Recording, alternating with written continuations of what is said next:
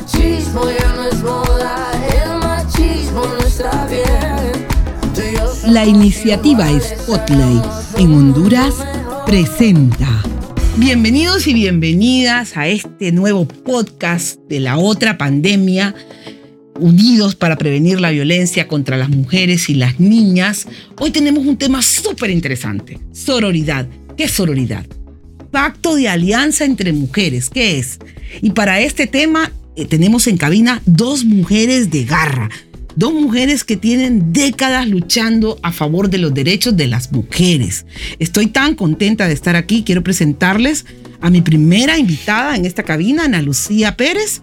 Eh, voy a contarles un poquito del perfil de Ana Lucía. Ana Lucía es mercadóloga, es máster en gobernanza y derechos humanos, defensora de derechos humanos desde junio del 2009 feminista, investigadora y técnica en proyectos de derechos humanos. Ha sido colaboradora de varias organizaciones defensoras de los derechos humanos en Honduras, entre ellos el Centro de Derechos de la Mujer, Centro de Estudio de la Mujer, Centro de Desarrollo Humano y Comité de Familiares Detenidos y Desaparecidos en Honduras, COFADE. Bienvenida, Ana Lucía. Qué gusto tenerte. Muchas gracias, Mildred, y a la iniciativa Spotlight. Saludo a mi gran compañera Sandra Zambrano, que le deseo todo el éxito siempre en su vida, en su militancia. También a Mildred y a Spotlight. Eh, de verdad, gracias a Naciones Unidas por estar con un tema tan actual y de la defensa de los derechos de las personas más vulnerables.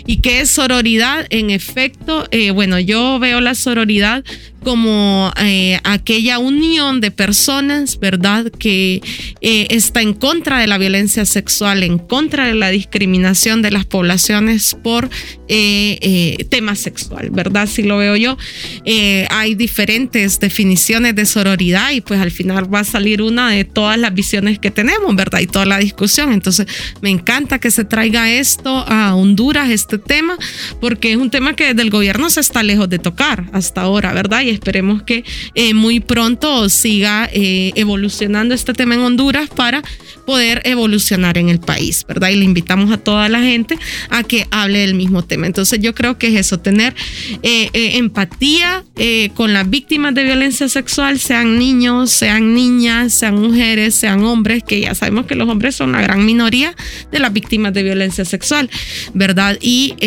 pero que hay, o sea, son excepciones, ¿sí? Como toda regla que tiene sus excepciones, pero hay.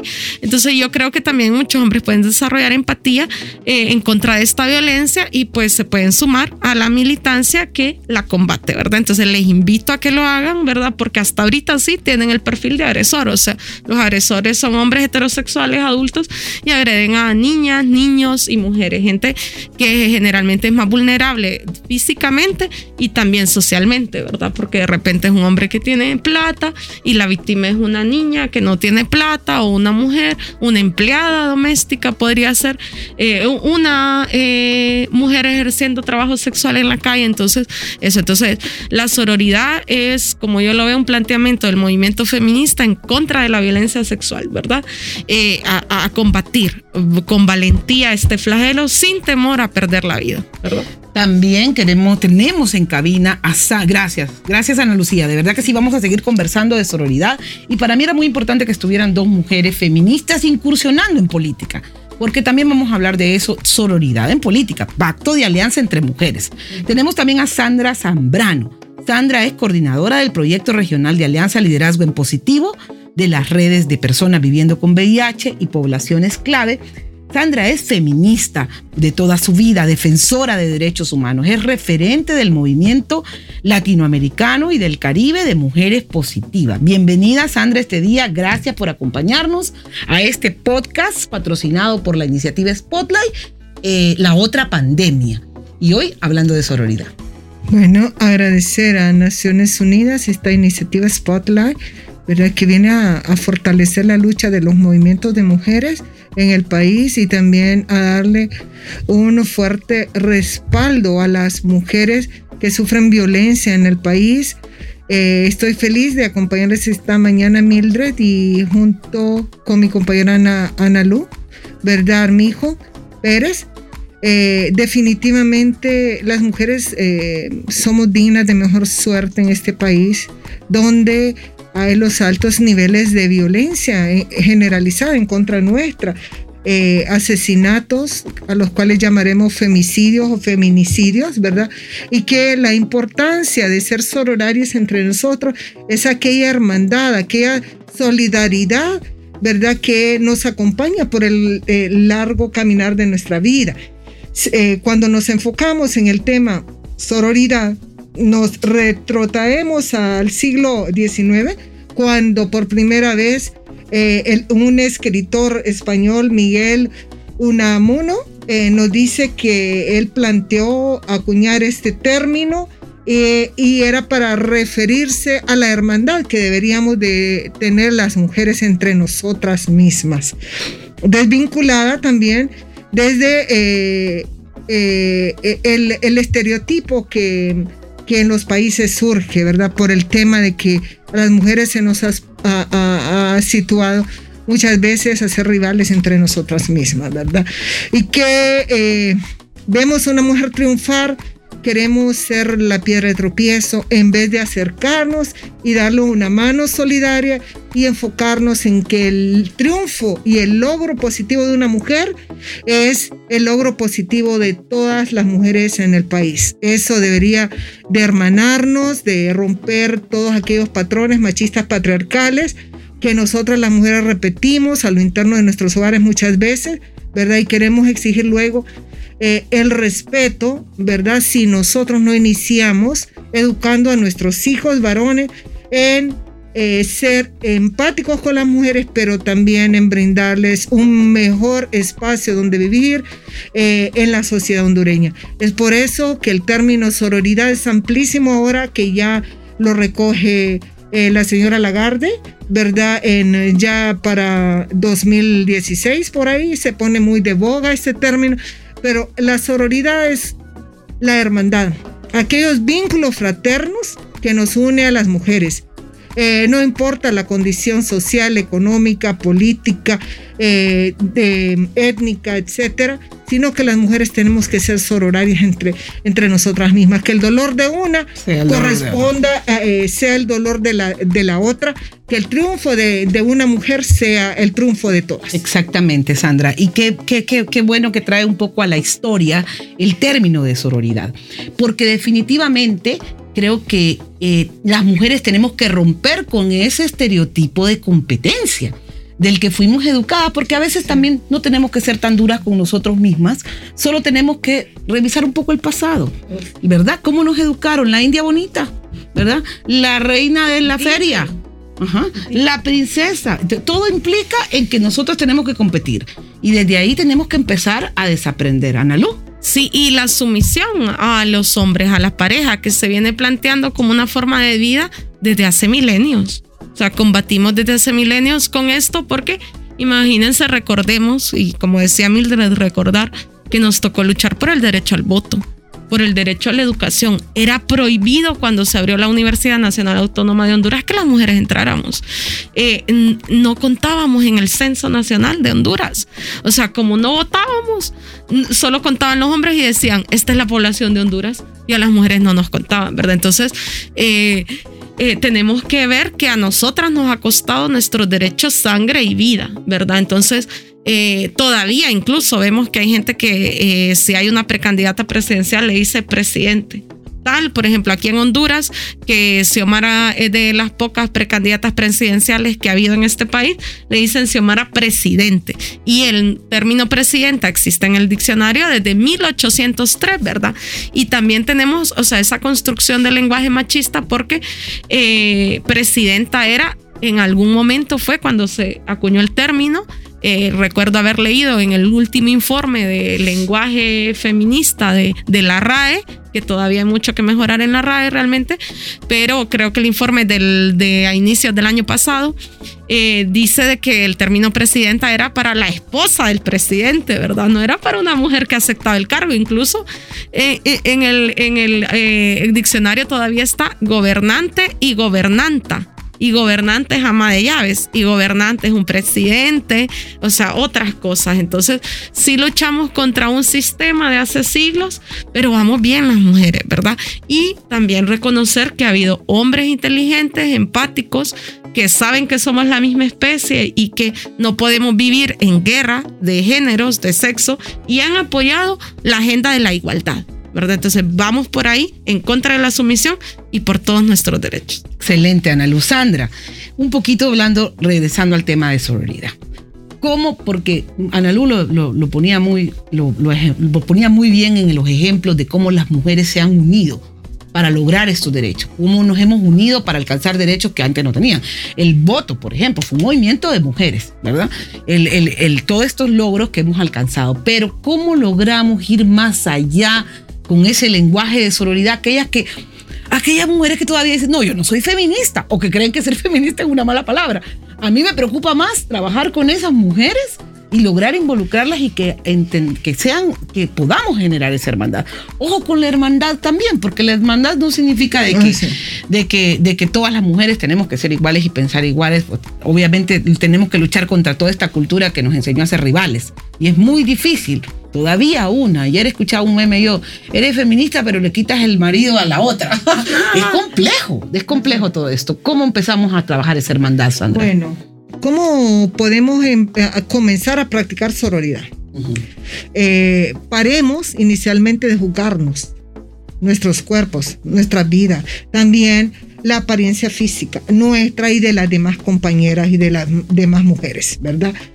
Eh, también eh, tengamos siempre presente que las decisiones sobre nuestro cuerpo solo son nuestras de más nadie.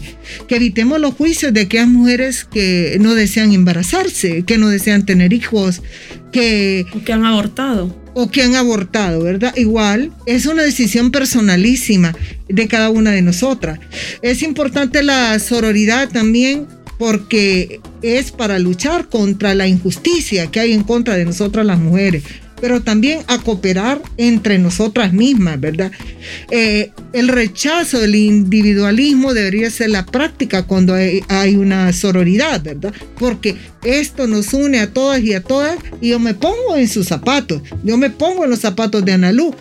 Eh, si aquella compañera es, eh, necesita de nuestro respaldo es darle la mano solidaria y acompañarla en aquel proceso ya sea de pérdida, de duelo, de, violencia contra la mujer. De, violencia contra las mujeres y niñas. Es decir, es un caminar eh, como eh, seres humanos que habitamos esta matria, que esta matria es grande, pero que ha sido mancillada y eternamente las mujeres hemos eh, vivido en injusticia histórica, pero que a través de la sororidad podemos alcanzar mejores estadios de vida a las mujeres, en la medida de que, de, que aquella hermandad sea real, de que aquella hermandad sea, eh, pues, desde un enfoque amplio, desde un enfoque donde nos miremos todas al mismo nivel. Ya puede ser una mujer eh, pues con eh, niveles de estudio, de posgrado, de máster o lo que fuera, y veamos a las mujeres también de las bases comunitarias que necesitan la sororidad de nosotras, las que somos un poquito más fuertes, para a través del fortalecimiento nuestro, acompañemos los procesos de empoderamiento de cada una de ellas. Totalmente de acuerdo. Y es que a las mujeres no nos educaron para ser hermanas. A los hombres sí, ¿verdad? Jugaron fútbol desde pequeños, juegan fútbol, les enseñan a ser equipo. A nosotros nos enseñan a ser rivales. ¿Qué piensas de esto, Ana Sí, que los hombres en efecto han tenido más conquista del espacio público y por eso a nosotras nos tocó luchar por el voto, por la educación y todavía si vemos, recorremos las calles de Tegucigalpa, vemos la brecha de género del espacio público. Por ejemplo, las canchas están llenas de hombres jugando básquet, fútbol, pero no vemos esa misma cantidad de mujeres hay colonias en las que hay ligas de hombres y desde hace muchos años, pero no hay de mujeres. O hubo uno o dos eventos de mujeres, si es que hubo, ¿verdad? También en el Parque Central nos podemos ir un fin de semana, un domingo, por ejemplo. Vamos a ver un montón de hombres de la tercera edad, muchos, eh, o la mayoría, lo que yo he visto, creo que me falta seguir yendo, pero hay días que he ido y he visto un montón de hombres de la tercera edad, se juntan a hablar ahí abajo de un árbol en el parque Y yo digo, y cuando voy a ver el parque central lleno de mujeres así, de esa misma edad y de esas mismas características, pero mujeres. Y hay muchos de esos hombres que andan bien cambiaditos, o sea, aunque tengan como 80 años y con su Como se sombrero. en la casa, porque como nunca hicieron labores domésticas. Exacto, y bueno, tienen su sombrerito, su ropa bien planchadita y todo. Yo dije, yo digo, fijo, esto no lo hizo él, lo hizo una mujer y será la esposa, a dónde están. Si vemos los bares, porque yo también me he dado la tarea de estar en Tegucigalpa en bares e ir a visitar desde el más pobre hasta el más caro, ¿verdad? Y entonces yo veo. Y en el efecto, en todos hombres sobre todo. Sí, en, eh, en- en los de juventud, en los bares de juventud sí se ve más mujeres y todo esto, pero generalmente son los que tienen un poco más de ingreso económico, ¿verdad? Pero cuando voy, o sea, eh, al centro, por ejemplo, entonces veo un montón de hombres y son raras las mujeres. Entonces es que ese no es lugar de mujeres, como decían de la universidad, ¿verdad? Entonces yo creo que todos los espacios son nuestros e invito a las mujeres, a las niñas, a armar sus equipos de fútbol, a armar sus equipos de básquet, a tomarse el espacio público, a no temer. Y la verdad es que tenemos que aprender defensa personal. Porque la verdad que aquí cualquiera, hasta el asalto es por, por cuestión de género. Dicen, voy a asaltar a una mujer porque es más probable que me tenga miedo, es más probable que me entregue las cosas rápido, que no me ponga resistencia. Y si te vienen a querer tocar o hacer amenazas sexuales, pues más rápido la intimido, ¿verdad?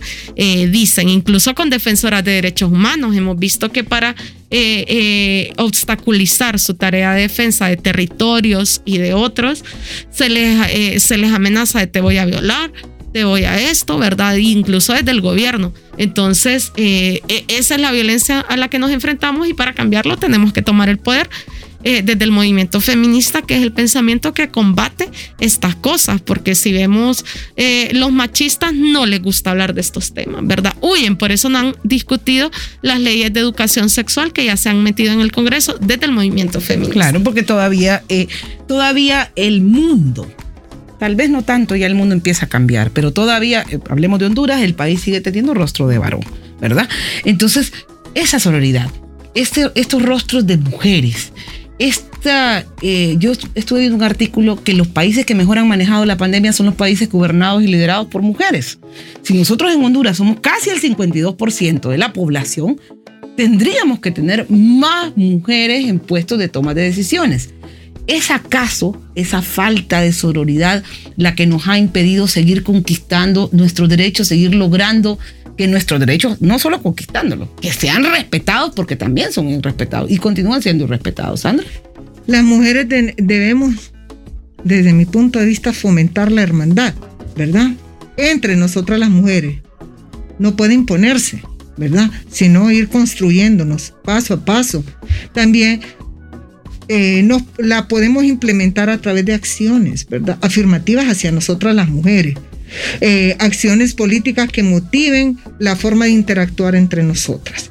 El movimiento feminista hondureño, eh, la historia recoge que ha habido logros gracias al avance de estas iniciativas, pero de mujeres que no las podemos dejar en la historia, ¿verdad? sin eh, considerarnos que en algún momento somos eh, el relevo generacional de las, que, de las que ya partieron, ¿verdad? Pero también tenemos una esperanza en la juventud. Re- recordemos que venimos de una construcción machista patriarcal arraigada históricamente en el país, que nos ha puesto a las mujeres eh, en rivalidad histórica.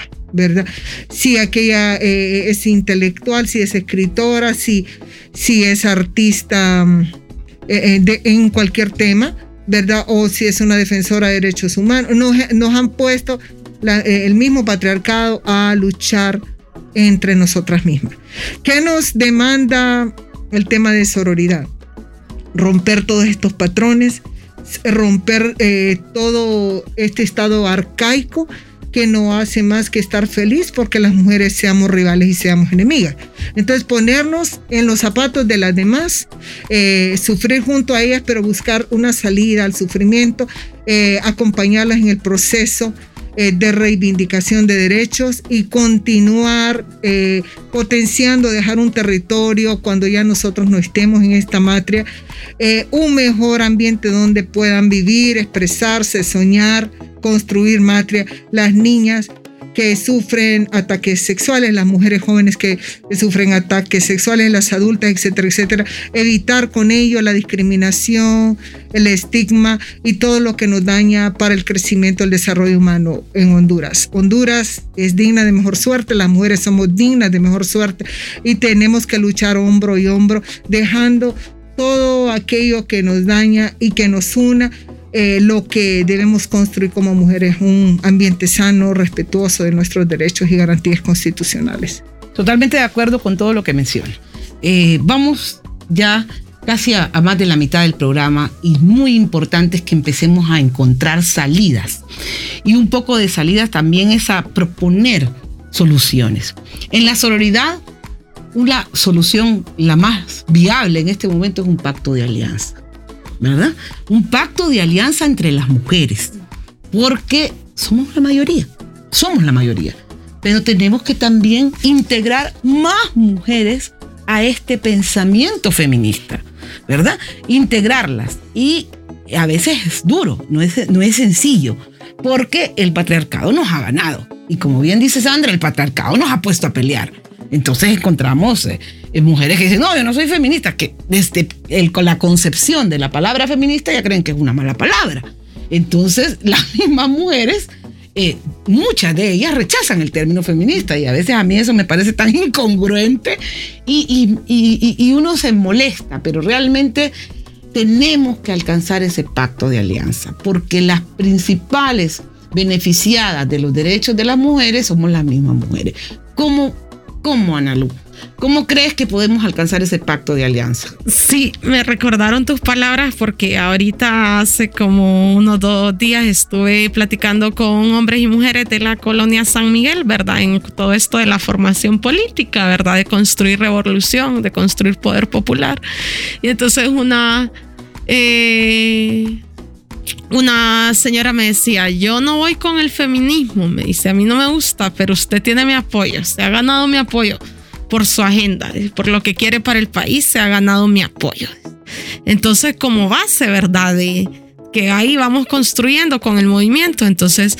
Eh, yo quedé así como que yo solo le dije, porque ella ya se iba, fue algo de pasadita realmente después de la reunión, entonces yo solo le dije, ay, de seguro es que usted, yo sé que usted está a favor del feminismo, pero tiene una idea errada hasta ahorita, le digo, pero yo sé que usted está a favor, le y claro que está a favor, porque con lo que me dijo, pues, y yo saqué toda la agenda feminista ahí de derechos sexuales y reproductivos, y encantada con la agenda, pero la palabra feminismo no. Porque, claro, ella tiene una idea, yo estoy segura, distorsionada, ¿verdad? Porque nos han vendido como violentas, en vez de como amantes de la paz, como violentas.